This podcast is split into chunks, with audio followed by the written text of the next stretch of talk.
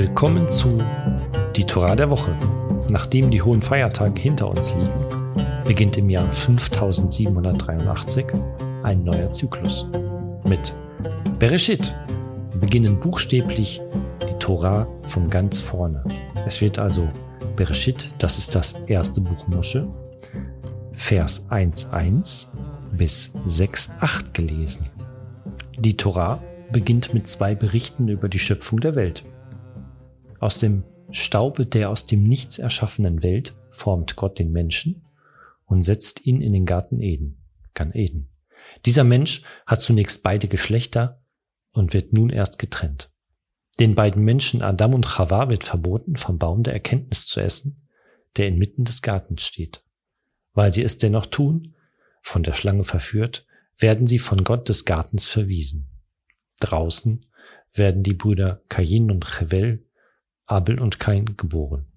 Kain tötet jedoch seinen Bruder Chevel. Zur Auslegung. An den Anfang alles Werdens führt uns der Anfang der Torah zurück. Was alles ist geworden in der Folge der Zeiten, wachsend, geformt und gestaltet, von da an, da das Gotteswort erging, sprießen lasse die Erde gespross, Gewächs, das sich besame, Fruchtbaum, der nach seiner Art Frucht bringe, darin sein Same ist auf der Erde. Und es so wurde. Es wurde, wie einer der alten Lehrer sagt, als der Mensch dann kam, bis zu ihm stand alles noch an der Pforte. Er hat sie aufgetan. Und was alles ist geworden, hat erst werden müssen, auch von diesem Beginne her, da der Mensch das Tor öffnete. Was alles haben Menschen erst bereiten und gewinnen müssen im Gange der Jahrhunderte auf dem Wege des Arbeitens und Erkennens.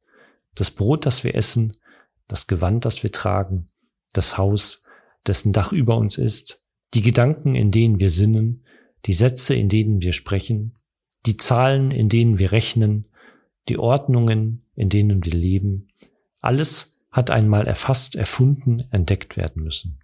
Auch alles Geistige, alles Sittliche, alles Gesellschaftliche kommt aus seinem Samen. Und in ihm ist immer ein Same zu neuer Frucht. Im steten Empfangen und Geben fügen sich die Zeiten aneinander.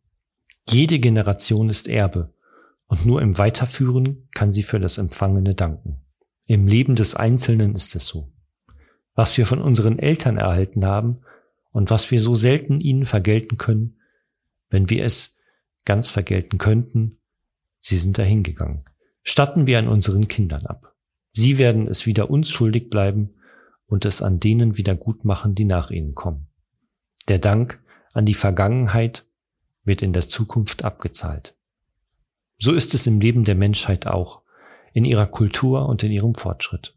Von Generation zu Generation werden die Arbeiten und Pflichten weitergegeben und immer wieder wird die Schuld an das Gestern zur Aufgabe für morgen. Von Anbeginn an ist dies das Schöpferwort das die Generationen kommen und gehen heißt.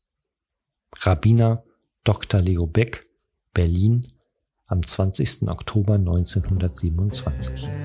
Shabbat Shalom.